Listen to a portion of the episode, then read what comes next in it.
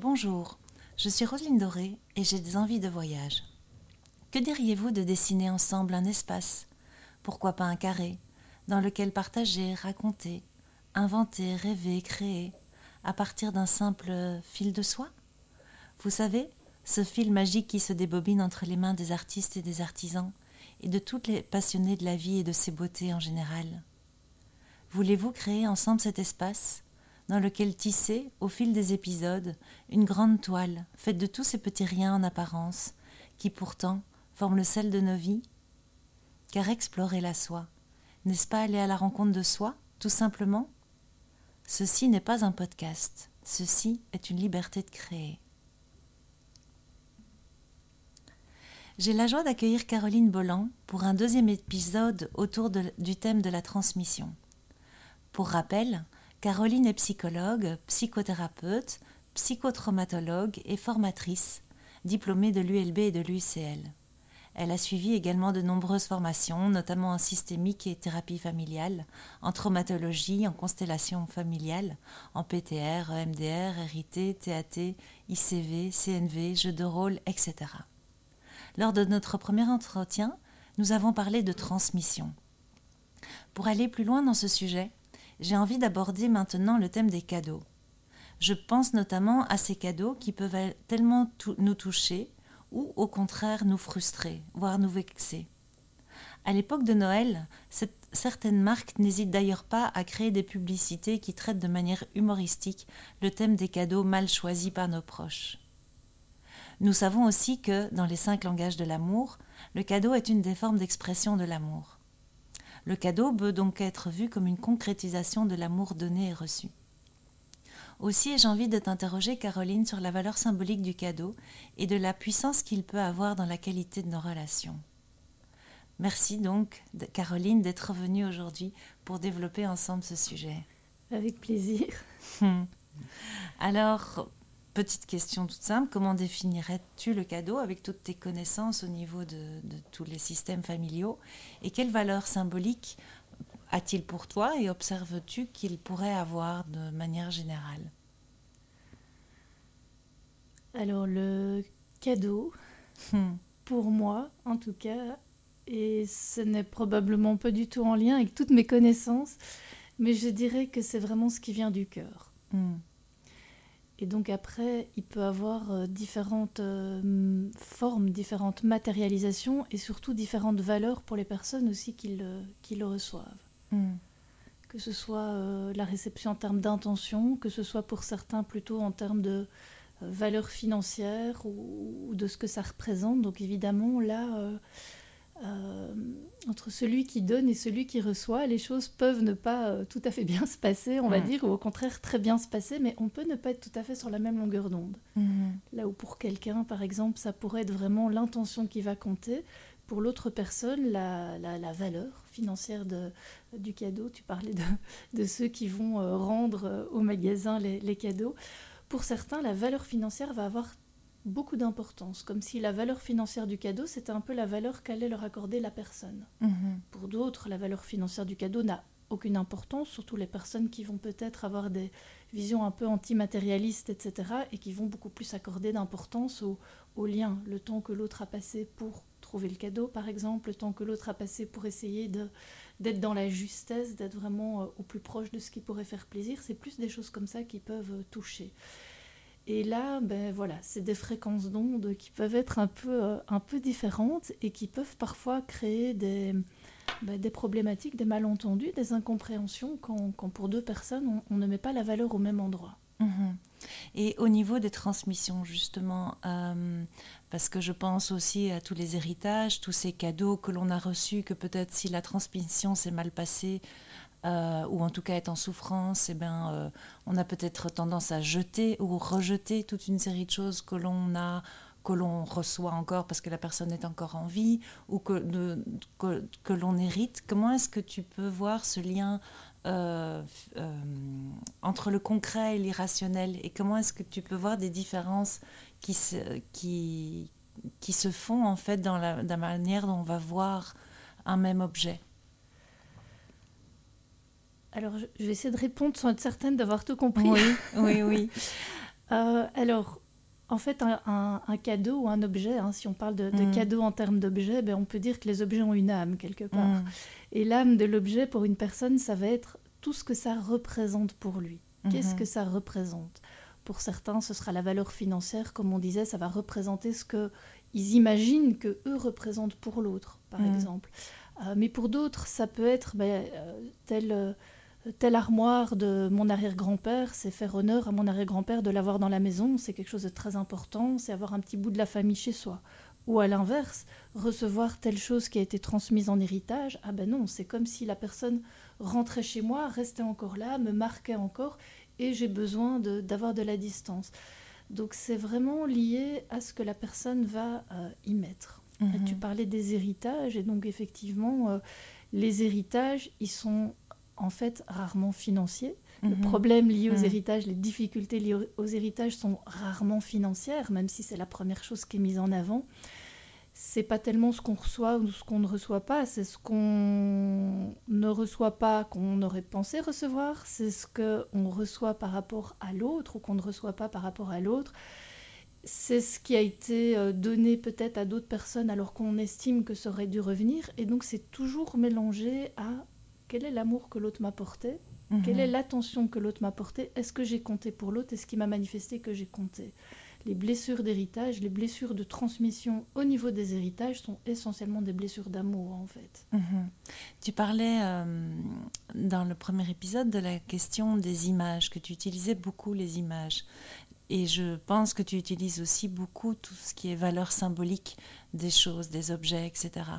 Euh, comment est-ce que dans ta pratique, tu peux percevoir justement euh, euh, bah, comment, comment, comment dire, comment est-ce que ça se passe concrètement dans le, travail de l'image, justement dans, tous ces souvenirs, la, construction de ces images? Alors, je ne sais pas si ça va répondre tout à fait à ta question, mais pendant que tu parlais, ce auquel j'ai pensé, c'est que les gens n'affectisent pas les objets de la même façon. Oui. Pour certains, un objet va rester un objet qui a une valeur financière peut-être ou pas, qui a une utilité pratique peut-être ou pas. Pour d'autres, l'objet va représenter quelque chose d'extrêmement affectif. Mhm. Le foulard de ma grand-mère, c'est pas le foulard qui a telle valeur financière. Non, mhm. c'est le foulard de ma grand-mère. Et c'est parce que c'est le foulard de, de ma grand-mère qu'il a une valeur. Mhm. Et je ne voudrais jamais le donner, le transmettre, le vendre, même s'il a une valeur financière. Ça m'est égal, parce que c'est le foulard de ma grand-mère. Il y a des gens qui affectisent tout. Il y a des gens qui transposent vraiment sur les objets, qui ont beaucoup de mal à se détacher de certains objets parce que ça a appartenu à un tel et un tel. Mhm. Pour d'autres, au contraire, c'est parfois pas un problème, ou parfois justement, ils se sentent encombrés parce que ça a appartenu à un tel et un tel. Mais donc, on a tous, on, affectise les objets à des niveaux très très différents. Donc ça, ça a déjà un impact quand même important. Donc par rapport à ta question, euh, je ne sais pas trop, trop, bien comment y répondre au niveau euh, de, de l'image de l'objet à un niveau symbolique. Il peut ou, arriver, ou simplement dans tes séances, peut-être que tu utilises euh, des, des, objets, des cadeaux, des choses que tu peux observer, qu'ils ont vraiment un, un, peu comme avec les enfants, cette espèce de pouvoir magique de, de, l'objet. Et, euh, oui, c'est un petit peu l'amulette ou ce genre de choses. Oui, ok, dans ce sens-là, tout à fait. Donc effectivement, on peut proposer aux personnes de choisir parfois des objets ou des images ou d'amener des objets auxquels ils tiennent, comme, euh, et on va les utiliser à ce moment-là dans le travail thérapeutique.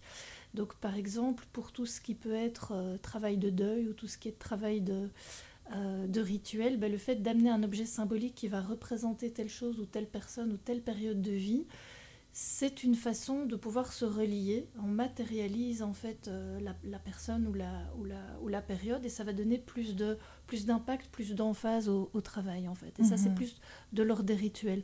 Donc ça peut être quelque chose qui peut être intéressant. Euh, dans ce cas-là, quand vraiment les objets ont une symbolique. Mhm on, peut utiliser aussi tout ce qui est objet ben, dans le travail en constellation familiale, où on peut proposer à la personne d'aller choisir, si on travaille par exemple avec des objets, avec des figurines, avec des, euh, euh, marionnettes, ben, choisir quel objet va représenter telle personne, ou telle valeur, ou tel concept. Et donc à ce moment-là, elle investit l'objet bah, d'une série de représentations pour elle, et donc il va avoir un peu plus d'impact cet objet-là que si c'était quelque chose de neutre. Donc ça, c'est une autre façon euh, euh, avec laquelle on pourrait utiliser les objets. Mais ça va avoir beaucoup plus d'impact pour les gens qui ont tendance justement à affectiser les objets ou qui ont besoin d'avoir des représentations symboliques pour rendre plus concret le travail qu'ils sont en train de faire. Hmm. Et justement, à propos de, pouvoirs magiques que les enfants donnent, etc., on parle beaucoup d'objets transitionnels euh, chez l'enfant. Je pense que le cadeau a une valeur quelque part de transition aussi, hein, du lien, en tout cas, transmet quelque chose. Est-ce que tu pourrais nous parler un petit peu de l'importance justement de l'objet dans la, dans la construction de l'enfant, du doudou, de cet objet qui, qui aide à, être, à créer du rapport au monde? Oui, donc par objet transitionnel, c'est vraiment l'objet qui va faire la transition. Donc si on parle de l'objet transitionnel comme doudou, hein, l'objet transitionnel, c'est toujours l'objet entre soi et l'autre, donc entre mhm. l'enfant et le parent par exemple, entre euh, le patient et le thérapeute. Mais si je prends euh, la question de l'enfant, l'objet transitionnel, c'est ce qui va se trouver dans cet espace d'entre-deux quand l'enfant n'est pas encore complètement indifférencié, quand l'enfant n'est pas encore complètement autonome et surtout quand l'enfant n'a pas encore au départ tout à fait la capacité de s'autoréguler. Donc au mhm. niveau de, ce qui est la régulation émotionnelle, c'est-à-dire la capacité de ressentir justement une émotion et puis de la moduler en fonction du contexte, de la moduler justement. On dit, on a cette petite image que euh, jusqu'à 4 ans, les enfants, ils ont la pédale de l'accélérateur, mais pas la pédale de frein. Mhm. Ça veut dire qu'ils peuvent monter en excitation très rapidement, mais pour s'apaiser, ils ne peuvent pas encore le faire tout seuls. Simplement au niveau neuronal, au niveau cérébral. 4 ans, c'est une moyenne. Hein. S'il y a eu euh, des choses un petit peu sensibles dans la période précoce, euh, différentes au niveau médical ou autre, peu importe, bah, ça peut être évidemment retardé. Pour les enfants très sensibles, on sait que c'est également euh, un petit peu retardé aussi, sans y mettre du péjoratif. C'est juste qu'à ce niveau-là, l'évolution va se faire un petit peu plus... ça va mettre un petit peu plus de temps. C'est là que va intervenir l'objet transitionnel. L'objet transitionnel, c'est l'objet sur lequel l'enfant va pouvoir transférer le parent quelque part qui n'est pas là. Soit ça a été offert par le parent, soit c'est l'enfant. Souvent, c'est l'enfant qui choisit le doudou. Hein. Mm. Il peut avoir euh, euh, sept magnifiques peluches euh, dans, son berceau. Il, il va choisir peut-être le vieux chiffon mm. parce que ce vieux chiffon prend peut-être plus son odeur, ça le rassure, etc. Donc l'enfant va choisir lui-même en général l'objet qui va préférer, qui peut le plus le rassurer.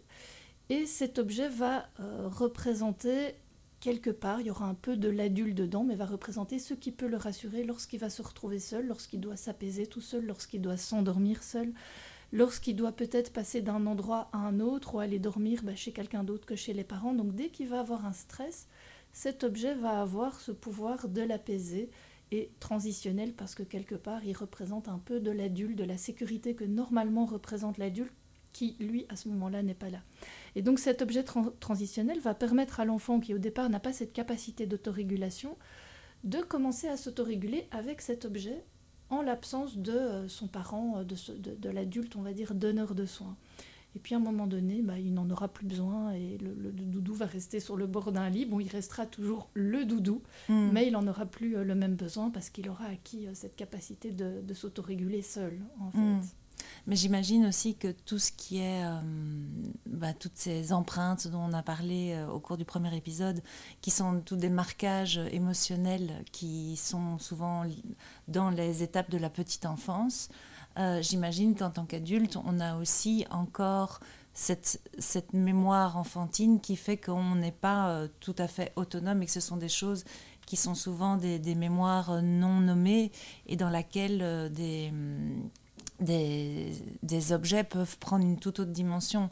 Ce que, je veux dire aussi par là, c'est que je crois que, euh, en tout cas, j'ai déjà observé à quel point on peut avoir, on peut donner à un objet une valeur tout à fait différente en fonction des émotions, des images intérieures qu'on se crée et euh, comme on peut rejeter quelque chose qui, euh, qui semble, parce que euh, c'est en lien avec une personne, et puis parce que le lien avec cette personne change, ou parce que les images intérieures, parce que je sais que tu travailles beaucoup le lien intérieur que l'on entretient avec les gens. Euh, tu, me, tu, me, tu me parlais de l'objet transitionnel, donc en repartant de la petite enfance, ça va, être la, ça va commencer, on va dire, par le doudou. Oui. Mais effectivement, le doudou va être la, la, la première base, euh, peut-être après, de, de, de, comment dire, d'investissement affectif des objets. Oui. Donc oui, c'est très juste. Euh, il y a beaucoup d'adultes qui ont encore des doudous et qui vont avoir un foulard doudou, une veste doudou, qui quand ils vont avoir quelque chose d'important vont aller mettre peut-être tel collier et pas tel autre parce que ça a de la signification, parce qu'avec tel collier ils ont réussi telle chose ou rencontré telle personne ou que leur maman est peut-être un petit peu euh, avec eux. Donc ça c'est vraiment tout l'investissement émotionnel affectif des objets Mm. euh, et qui peut euh, tout à fait être réutilisé euh, quand on fait des, des- des processus parfois thérapeutiques en, en imagerie. On peut faire effectivement revenir des objets, même, même réimaginer les personnes. Et ça permet aux personnes de passer certaines périodes plus facilement. Et Mm. puis, comme tu le disais aussi, cet investissement, il peut changer parce que si l'objet, il représente un peu quelqu'un ou une histoire avec une personne et que cette histoire est plus difficile, plus conflictuelle, il se peut que l'objet ben, change de valeur et que les gens à ce moment-là aient Mm. plutôt envie d'éviter ou, de- ou de se détacher. Ça dépend de nouveau, est-ce qu'ils ont euh, gardé un investissement de bonne période ou est-ce qu'ils ont euh, investi d'autres choses En tout cas, ce qui me frappe, et je pense que c'est un peu ça que j'essaye de dire à travers les images que l'on peut porter et le sens affectif que l'on peut donner à, un même objet ou une même, euh, une même chose, c'est que les enfants ont vraiment, euh, ils peuvent exprimer, euh, comme ils se projettent sur l'objet qui est l'objet transitionnel, ils vont être très méchants et puis ils vont être très affectueux. Et puis voilà, c'est quelque chose qui est, c'est vraiment l'objet qui qui euh, à un autre niveau en fait je pense à ça tout d'un coup. Euh, un truc qui m'a frappé euh, en découvrant un peu l'histoire du Manoken Peace ça n'a rien à voir. C'est que euh, on parle souvent de enfin à l'époque les, les petits les petites statues de ce genre étaient très nombreuses. Et donc on avait l'habitude de costumer en fait ces, ces, petites statues. Et, et, je, et je me suis dit que en fait c'était un petit peu comme, comme cet objet magique sur lequel on va transposer plein de trucs. On va transposer, et encore aujourd'hui, c'est ce qu'on on habille le Mannequin Peace de plein de manières différentes, et on va euh, d'une certaine manière transposer nos émotions. Et je me suis rendu compte aussi de l'enjeu politique que ce Mannequin Peace a aussi, parce que quand c'est la Chine qui vient ou c'est le Japon qui vient, on va changer les costumes qu'on va présenter. euh, et, et donc c'est c'est tout ce rapport à l'objet et de toute la valeur, la charge émotionnelle qui, qui me qui me frappe. euh, parce que là, voilà, je parle de trucs politiques et c'est voilà, j'avais pas du tout préparé euh, de parler de ça, mais je trouve ça fou de sentir à quel point les émotions qui ne sont pas sorties, qui sont toujours là à jour, peuvent, dans l'inconscient d'un peuple, dans l'inconscient d'un individu, etc., peuvent encore avoir une telle, euh, un tel impact sur le présent. Oui. Et, et, et du coup, transposé dans l'objet quelque part. Oui, oui, c'est ça. Que Et de- l'objet vient représenter d'une certaine façon ça. Oui. Ouais. Et donc, euh, donc voilà, Euh, c'est un truc que je trouve très fort dans la charge affective que l'on donne. euh. Et c'est vrai que l'être humain a souvent besoin de matérialisation, de voir les choses concrètement. Euh, si on regarde les, les cimetières ou les, bah, tous les différents lieux de, de recueillement, il va y avoir toujours des objets qui vont représenter que ce soit le sacré, que ce soit l'attention qu'on peut porter à la personne. Euh, voilà, donc c'est- vrai qu'il y a, on plantait un arbre parfois dans Mm. certaines circonstances, donc il y a tout ce qui est matérialiser en fait euh, quelque chose qui est peut-être difficilement parfois peut-être difficile à contenir en fait qui sont bah, tout l'émotionnel toute cette charge affective qui est euh, pas très matérialisable hein. peut-être que euh, notre notre dimension assez concrète de l'être euh, nous, nous, nous, nous, nous incite à le représenter dans quelque chose euh, comme ça. On le voit, hein, même tu parlais de politique, mais comment on va construire un grand monument, ce que ça doit représenter pour le pays, la fierté qu'on peut mettre, ça doit être grand, ça doit être haut, hein, dans- Mm, pour certains endroits, où ça doit être joli, ça doit être, ça doit être gracieux en fonction de, mm. de ce qu'on a envie de représenter. Mais euh, oui, effectivement, c'est vrai que c'est très très présent, cette, euh, cette représentation via les objets, et du coup, cette, euh, cet investissement. euh, Mm. de, de plein de choses en fait. Hmm. Ouais. Tu nous amènes naturellement vers le troisième sujet que j'avais envie de développer la prochaine fois. Donc, donc on va en rester là pour cette fois-ci et on parlera alors des rituels la prochaine fois. Ok, merci Roselyne. Merci Caroline.